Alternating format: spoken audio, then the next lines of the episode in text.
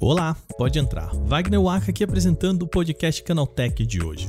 E o nosso programa começa com mais um possível episódio da novela de Elon Musk e o Twitter. Em documento enviado aos órgãos responsáveis, o empresário desistiu de desistir e agora volta a querer comprar a rede social. E o pior, tá?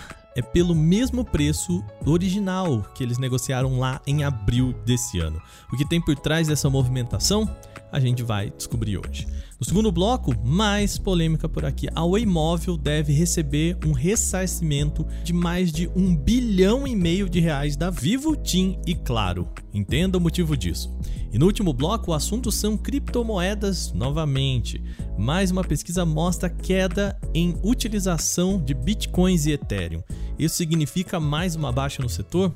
Quem vai me explicar esse cenário no programa de hoje é Carlos Jacobino, CEO da Inclusiva, plataforma de educação financeira descentralizada. Bom, esses são os assuntos de hoje. Começa agora o nosso podcast Canaltech, programa que traz tudo o que você precisa saber do universo da tecnologia para começar o seu dia.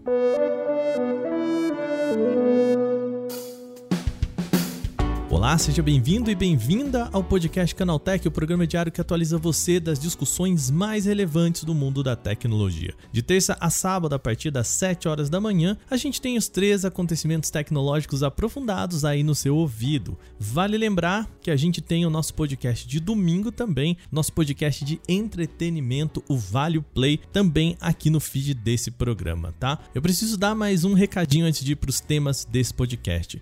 O Canaltech está participando mais uma vez do prêmio IBEST. A gente está no top 3 da categoria de tecnologia e bom, a gente sempre precisa contar com vocês aí que ajuda todo ano a deixar o canal Tech lá em cima no prêmio IBEST. Então, clica aqui no link da descrição desse podcast, é rapidinho, é só ir lá e votar mais uma vez no canal Tech que você ajuda a gente pra caramba. Então, vai lá, prêmio IBEST, só clicar aqui na descrição desse podcast, a gente conta com você, tá bom? Sem mais então, vamos para o nosso primeiro tema do dia.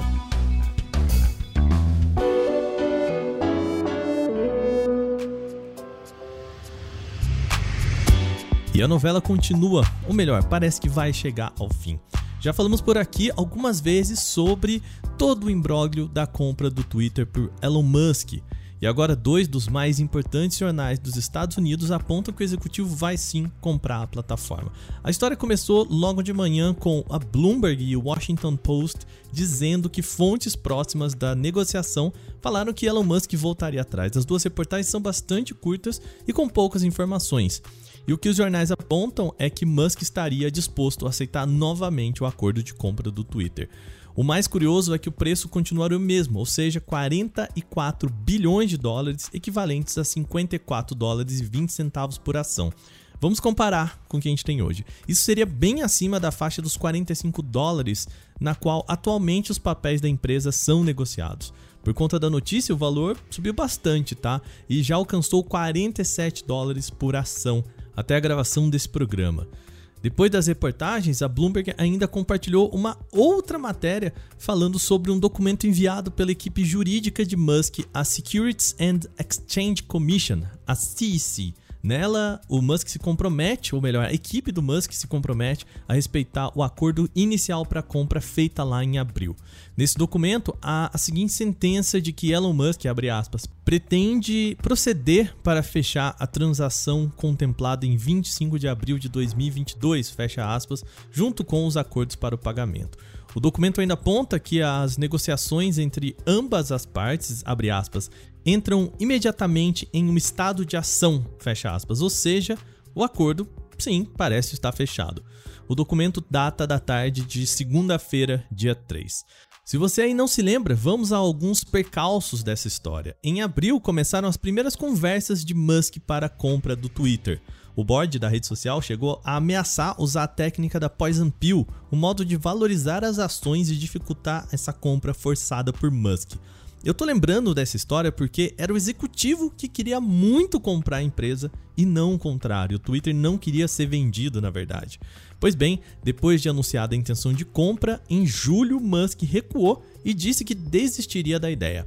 Ele acusou o Twitter de não ter sido claro sobre a porcentagem de bots na rede social. A empresa rebateu, dizendo que os números estão corretos sim, e a novela entre ambas as partes de fato começou. O que teria levado Musk então agora a desistir desse embate? Bom, existiu um julgamento marcado para começar agora no dia 17, com algumas testemunhas até já agendadas, inclusive. Segundo fontes ouvidas pela Bloomberg, o que a equipe de Musk pode ter percebido é que a causa estaria já perdida, ou seja, não conseguiria reverter a compra e que o processo jurídico poderia inclusive desvalorizar a empresa que ele teria que comprar. Bom, agora esse documento está aí, oficializando essa intenção de compra. Entretanto, vai lembrar, Musk já recuou uma vez e poderia inclusive fazer isso de novo. Só que por conta do desgaste é bem improvável que ele recue ainda uma segunda vez. Mas é sempre bom lembrar, quando se trata de Elon Musk, nenhum movimento maluco pode ser considerado improvável. Agora resta ao Twitter responder. E segundo a Bloomberg, a empresa deve aceitar, claro, a proposta, mas ainda não disse como deve responder ao executivo.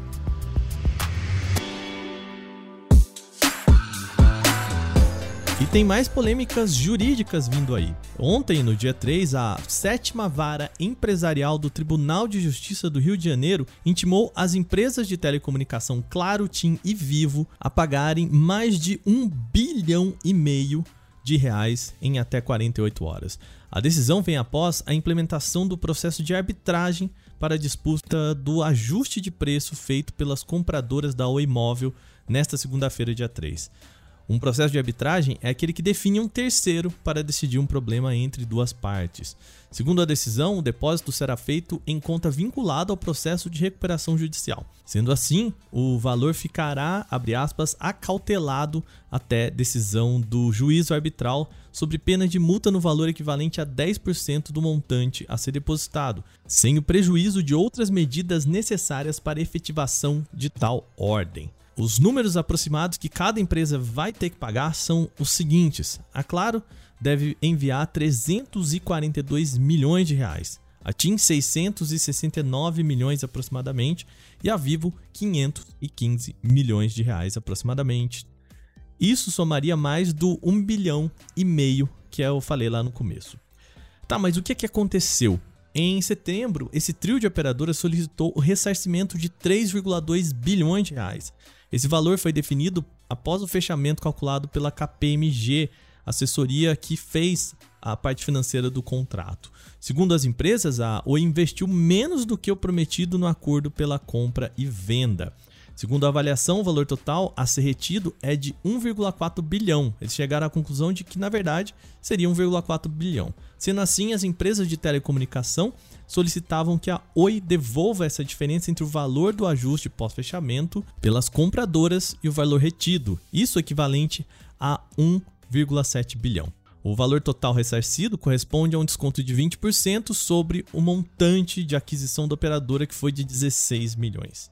A Claro, TIM e Vivo anunciaram nesta segunda-feira que iniciaram um processo na Câmara de Arbitragem do Mercado da B3 contra a Oi. As empresas de telecomunicação alegam que a medida foi tomada em razão do descumprimento contratual da imóvel, das cláusulas de ajuste de preço pós-fechamento, dentre outras.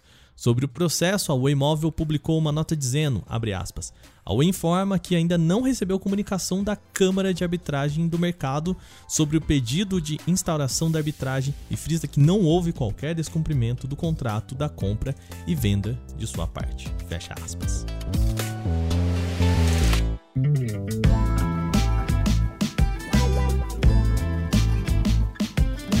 Último bloco, agora vamos falar de criptomoedas. Eu tenho falado aqui como o interesse em compra de terrenos no metaverso e até o número de transações de algumas delas tem caído. Agora, uma nova pesquisa também ajuda a compor esse cenário. A Crypto Press Sales, uma plataforma de levantamento de dados do setor, apontou queda bastante significativa dos preços de duas das principais moedas. Em setembro, a empresa apontou redução de quase 50% na quantidade de transações em bitcoins no comparativo mensal. Para o Ethereum, isso foi ainda maior. A redução é de 71% no número de transações no comparativo de setembro com agosto desse ano. Bom, para criptomoedas, portanto, assets que ainda buscam cair no gosto dos usuários, esta redução me parece bastante importante. Entretanto, eu não sou especialista. Para me explicar esse cenário, eu converso agora então com Carlos Jacobino, que é CEO da Inclusiva, é uma plataforma de educação financeira descentralizada. Carlos, seja bem-vindo aqui ao nosso podcast Canaltech. Tudo bem? Como vai? Tudo bem, Wagner. Boa tarde. Bom, Carlos, é, vamos falar sobre esse momento né, de que a gente tem visto aqui. Eu tenho recebido várias, é, várias pesquisas aqui no Canaltech.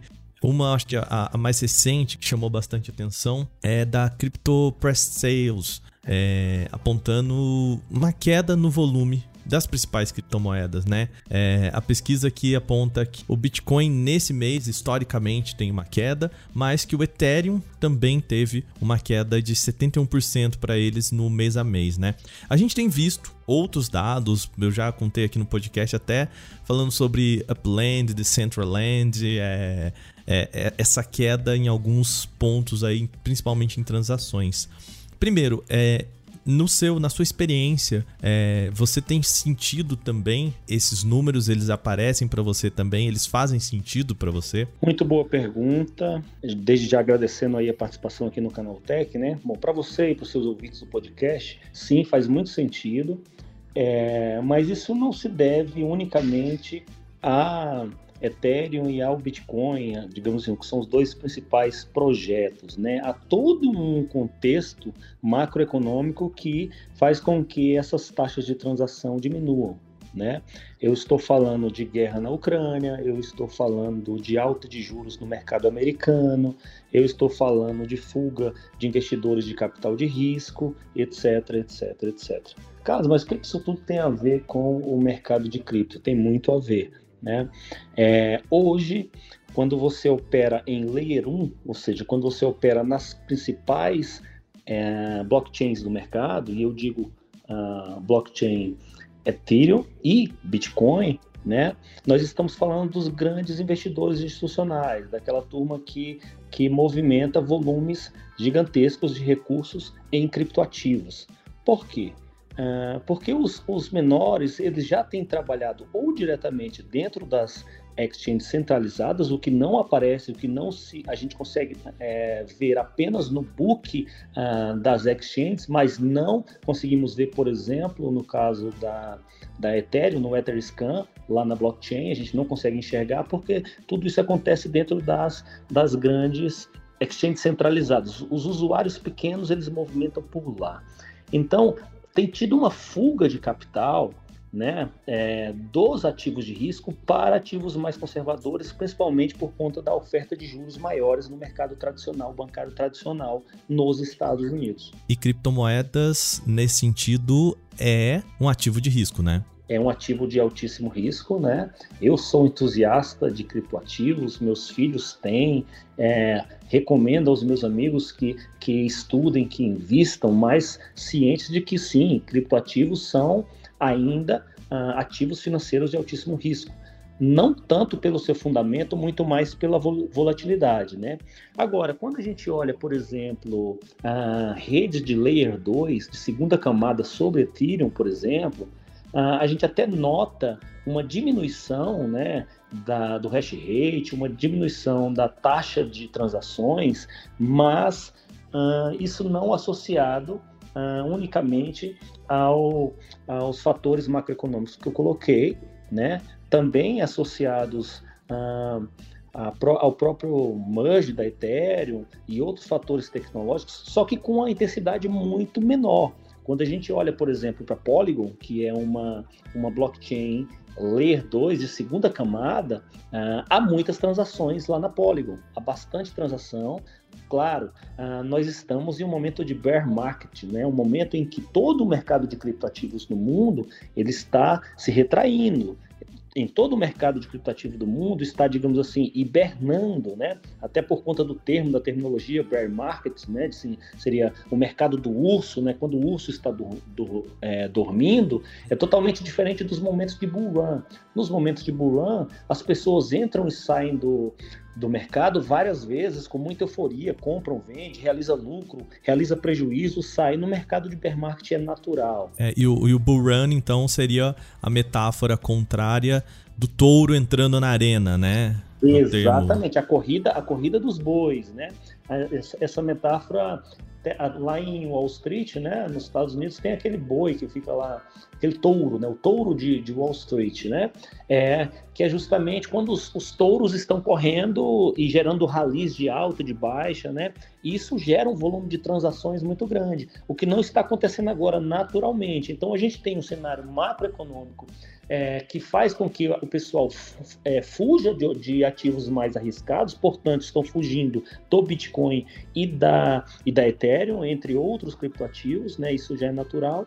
É, mas, além desses cenários macroeconômicos, há o próprio inverno cripto, o próprio bear market, que já estamos vivendo há alguns meses, né?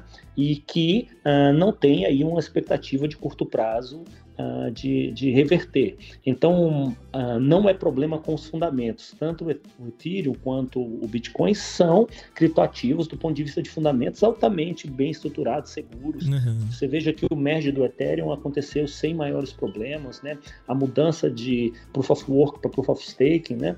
Então, nós temos um cenário uh, de, de, de baixíssimo nível de transações, que é o conjunto de uma obra e não pode ser medido unicamente por um fator, aqui ou acolá. É, nesse sentido, até eu quero voltar um pouco a falar do, do The Merge, né?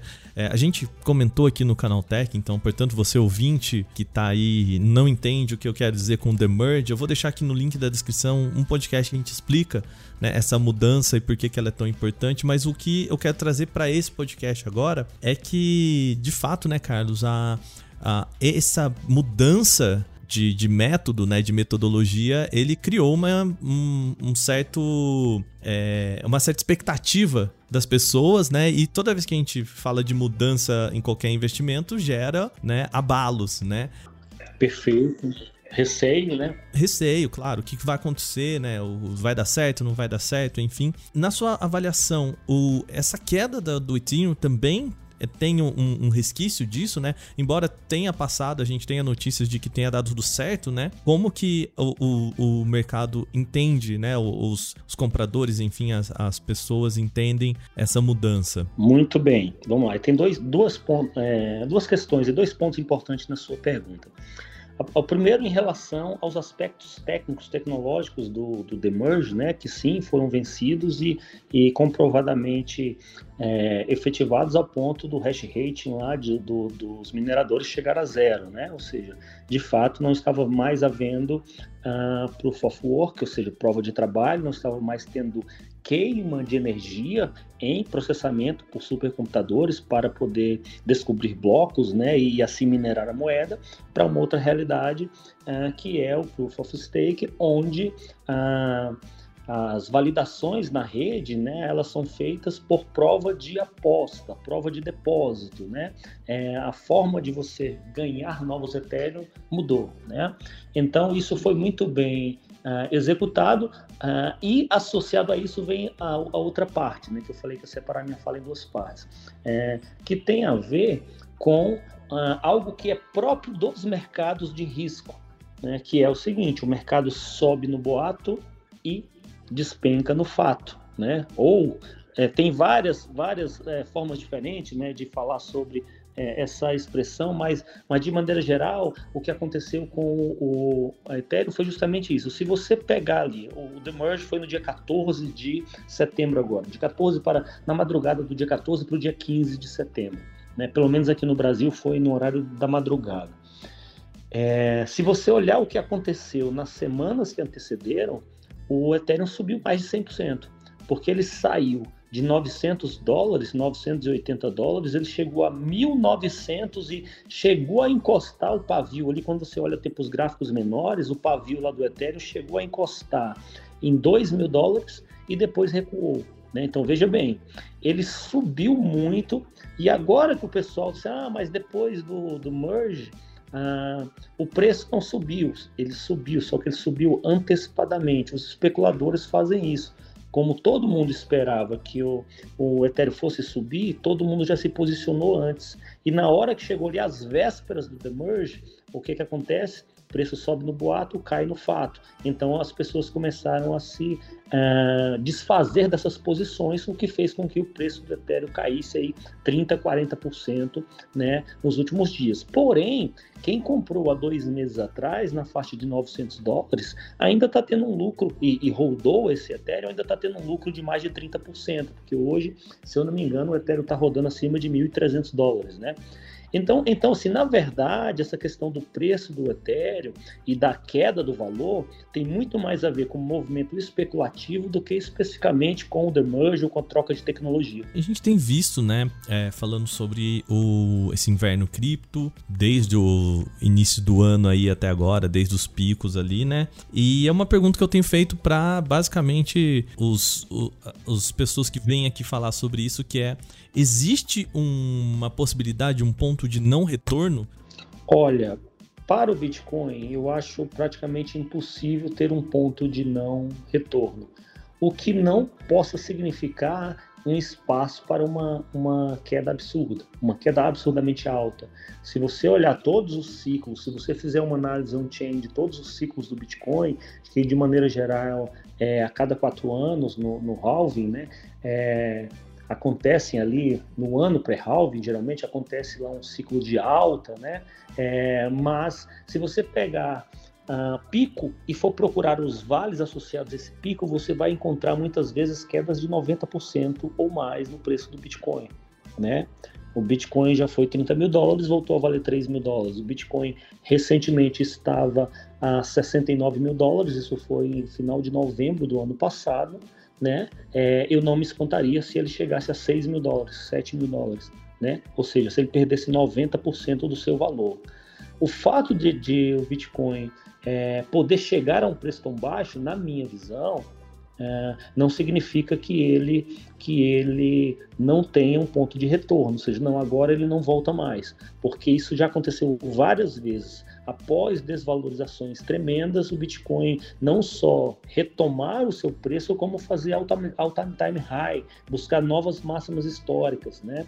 Então isso já aconteceu. É, esse desenho é muito fácil de, de, ser lido e interpretado por meio de uma análise logarítmica, né? Se você pegar, por exemplo, o gráfico de, de 200 semanas do Bitcoin e analisar ele de forma logarítmica, você vai ver que a média móvel de 200 que isso acontece com muita, muita frequência. Esses muito mais frequência do que a gente imagina essa, essa perda de valor acentuado.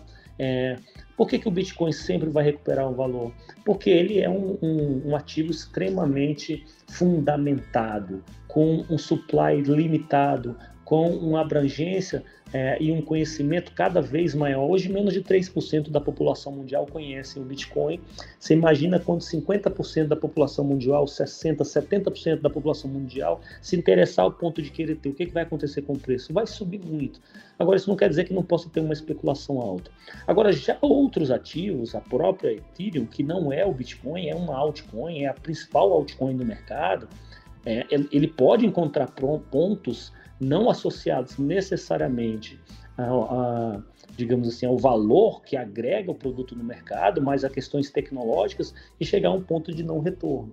Recentemente, uh, nós tínhamos aí a, a Terra Luna como uh, uma das mais promissores, promissoras blockchains do mercado, né? Com seu token, né, o Luna, que simplesmente virou pó, né? Virou pó, a moeda chegou a valer 100 dólares e depois chegou a 60 dólares. Dois dias depois que ela estava valendo 60 dólares, ela estava valendo 0,0005001 centavo de dólar, né? É, virou pó totalmente. Claro, ali teve uma questão estrutural, de, de ataque ao protocolo, mas seguindo as regras do jogo, etc, etc. Então eu, eu, eu, eu nunca vou ser o cara que vai dizer assim, sim, se você comprar esse, esse, esse ativo, você não corre o risco de, de perder seu capital, não há como ele chegar num ponto que ele não volta mais.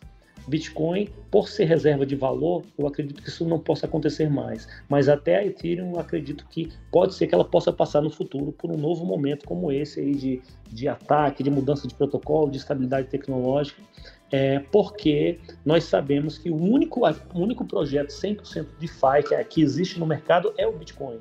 A própria, a própria Ethereum não é 100% DeFi, não é 100% descentralizada.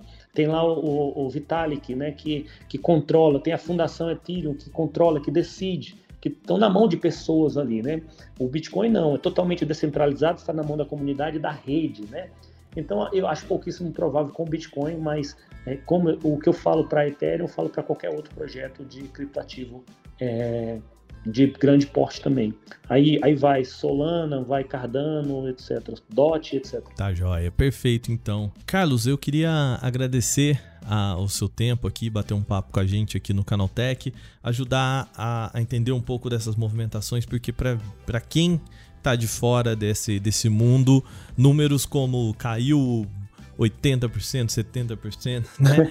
é, vamos é combinar que, né? é, poxa, eu, eu estaria assustadíssimo se tivesse eu investimentos nesse sentido aí, né? Mas eu acho que é, é bom a gente mostrar também quais, qual, qual o caminho em que essa, essas tecnologias estão estão seguindo. Então agradeço, muito obrigado pela participação aqui no nosso programa, viu? Muito obrigado, é só fazer aqui uma um, um, um último complemento Wagner, que é o seguinte, esses momentos, se você acredita no papel e o papel ele tem fundamentos, ainda que uh, o contexto macroeconômico, o mercado esteja caindo, é, eu acredito que você pode, não é uma recomendação de investimento, faça seus próprios estudos, mas você pode sim ter ali na sua frente uma grande oportunidade de comprar um bom ativo a um preço muito barato. Né? Então, essa é a diferença uh, dos das pessoas que, digamos assim, que ganham dinheiro e que perdem dinheiro no mercado cripto, né? É, no momento em que o mercado está subindo, todo mundo quer comprar, mas não, não, deveria ser o contrário, no momento em que o mercado está caindo, em que você pode comprar bons ativos a preços mais interessantes, né? Então, é, esse é o ponto. Eu queria fechar com essa, com essa indagação. Será que uh, este momento que nós estamos vivendo ele não é uma boa oportunidade de, de, de compra de bons ativos a preços é, talvez nunca mais é, encontrados no mercado. Grande abraço, Wagner. Tá joia. Obrigado, então, Carlos. É isso, obrigado. Agora, terminadas as principais notícias de hoje, vamos para o nosso quadro Aconteceu Também.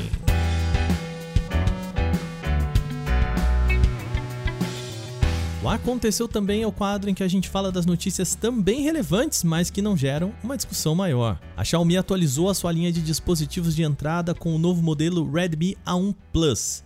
O smartphone tem características bastante semelhantes ao Redmi A1 apresentado na Índia durante o mês passado e ganha aqui o sensor de impressões digitais na parte de trás. O processador dele é o MediaTek Helio A22, uma plataforma que foi apresentada em 2018 e já apareceu em modelos mais antigos da marca, como o Redmi 6A. O novo celular ainda vem com 2 GB de memória RAM e 32 GB de espaço para armazenamento interno. A câmera principal é de 8 megapixels com sensor de profundidade VGA de 0,3 megapixels.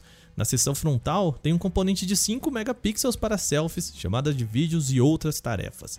O Xiaomi Redmi A1 Plus foi apresentado no Quênia com opções em azul e preto. O preço oficial é de 10.345 shillings quenianos. Eu vou traduzir para você aqui. São equivalentes a cerca de 440 reais em conversão direta sem contar impostos. O Parlamento Europeu aprovou por unanimidade a proposta do uso do USB-C obrigatório em eletrônicos.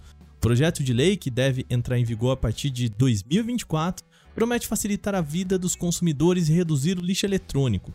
Contudo, deve impactar a estratégia de empresas como a Apple, agora obrigada a remover a porta Lightning de iPhones e outros acessórios em favor dessa conexão universal. Anunciado em setembro do ano passado, esse plano obriga fabricantes de dispositivos eletrônicos que operam na Europa a utilizar a porta USB-C como conexão padrão de todos os seus produtos para energia e transferência de dados. O projeto foi aprovado por lá por 602 votos a favor, 13 contra e 8 abstenções. A ideia, segundo os parlamentares, seria não apenas reduzir a geração de lixo eletrônico, mas dar mais escolha aos usuários, especialmente visando um consumo mais sustentável. Vale destacar que em 2018 a União Europeia já havia demonstrado interesse em estabelecer o USB-C como conexão comum, mas a proposta acabou não saindo do papel. Na época, a Apple chegou a afirmar que forçar uma porta de alimentação comum à indústria limitaria a inovação e geraria lixo eletrônico por obrigar os consumidores a adquirir novos cabos. Bom, agora a Apple deve ter que mudar os seus planos. O aplicativo Google Home foi atualizado em uma série de recursos para celebrar a chegada de novos dispositivos Nest. O software conta com um emparelhamento mais rápido e compatibilidade com aparelhos inteligentes certificados pela Matter. Outra adição são as dezenas de opções de personalização para aprimorar o uso da câmera do Nest, da interoperabilidade e do próprio aplicativo em si. O Fast Pair chega para permitir a conexão instantânea entre dispositivos em celulares Android, permitir a configuração sem precisar passar pelo sistema de pareamento com códigos de ativações manuais via Bluetooth. O Google deve atualizar também caixas de som, telas e roteadores do Nest para controlar os dispositivos certificados pelo padrão de casa inteligente Matter. Existe uma grande expectativa em torno disso, porque a novidade deve ampliar a conectividade de automação residencial a um custo baixo, já que não existe o pagamento de royalties apenas dos custos de certificação pelos fabricantes. O bilionário Elon Musk, CEO da Tesla, fez uma revelação sobre a Cybertruck, a picape elétrica que a marca deve começar a produzir no início de 2023. Segundo o executivo, o carro será a prova d'água e também vai servir como barco. Claro que a Cybertruck não deve ser fabricada para dividir mares e oceanos em veleiros e iates, mas, de acordo com uma postagem de Elon Musk no Twitter, ele vai ter força suficiente para atravessar rios, lagos e até mares não muito agitados. Esta, aliás, não foi a primeira vez que Elon Musk falou sobre esse recurso da Tesla Cybertruck. Em um tweet publicado em 2020, antes de o design da picape elétrica ser definido, o executivo, ao responder a um questionamento dos seguidores, revelou que a Cybertruck seria incrível e poderia flutuar por um tempo. O novo barco, melhor, a picape elétrica da Tesla, já tem data prevista para começar a ser entregue aos clientes que fizeram a pré-reserva. Em reunião com investidores, o bilionário confirmou que a produção da gigafábrica da Tesla no Texas terá seu pontapé inicial no começo de 2023, o que espera entregar as primeiras unidades no meio do próximo ano. O filme de Super Mario ganhou a sua primeira imagem oficial. A Nintendo divulgou nesta terça-feira um pôster que mostra mais do que a gente pode esperar da animação desenvolvida em parceria com o estúdio Illumination.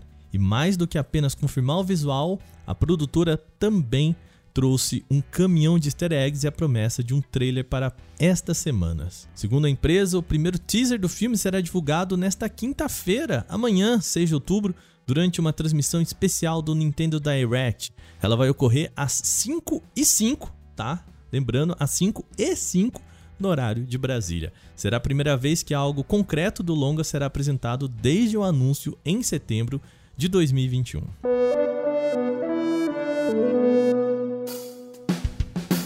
Bom, e com essas notícias, o nosso podcast Canaltech de hoje vai chegando ao fim. Lembre-se de seguir a gente e deixar uma avaliação no seu agregador de podcast se você utilizar um.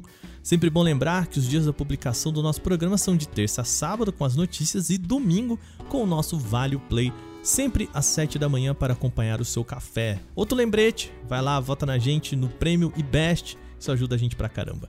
Esse episódio foi roteirizado, apresentado e editado por mim, Wagner Waka, com a coordenação de Patrícia Gnipper.